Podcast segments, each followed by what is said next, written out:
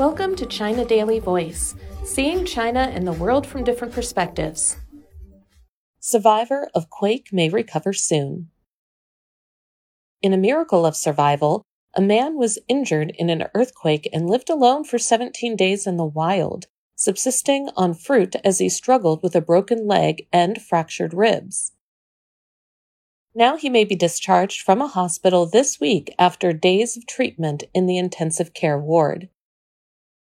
Gan Yu, a 28 year old hydropower station employee in Luding County, Sichuan Province, was missing after the magnitude 6.8 earthquake struck the county on September 5th. During his ordeal, he lost about 20 kilograms, but he is expected to soon be fully recovered. Gan was found alive on September 21st and was taken to Sichuan University's West China Hospital. Reclining on a hospital bed and wearing eyeglasses, Gan seems to think clearly and smiles and speaks softly to visitors. Were it not for the bandages on his body, one would hardly imagine he had just survived a harrowing trauma. After the earthquake, Gan and 41 year old co worker Luo Yong had cleared away rubble in the Wandong hydropower station to save another worker. They also pulled open the floodgates in time to avert a disaster that could have washed away farmland and houses. But things got worse for Gan. He lost his eyeglasses and couldn't see well. Guided by Luo, he walked 20 or 30 kilometers from the station, but he became too weak to go farther and decided to stay where he was and wait for Luo to return with rescuers. Luo was found on September 8th, but rescuers were unable to find Gan. Gan feared that Luo had died, so he determined to head back to the station to wait for help.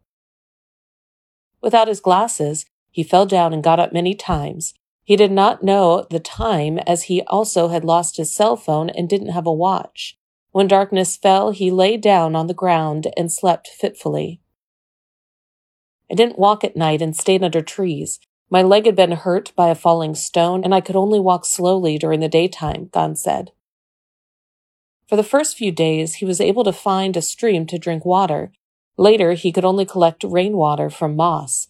He ate wild kiwi fruit in the woods. When the wild fruit and moss were no longer available, he dug up roots and drank his own urine to survive. Many times, Gan said, he could clearly hear the sound of a helicopter. He described his desperate thoughts. I can't give up. My family's waiting for me people must be looking for me. I want to live.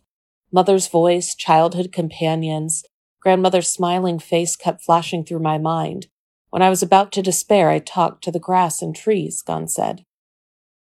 His salvation came on September 21st when Ni Taigao, a 58 year old ethnic Yi villager in Shimian County, heard his calls for help on a mountain slope.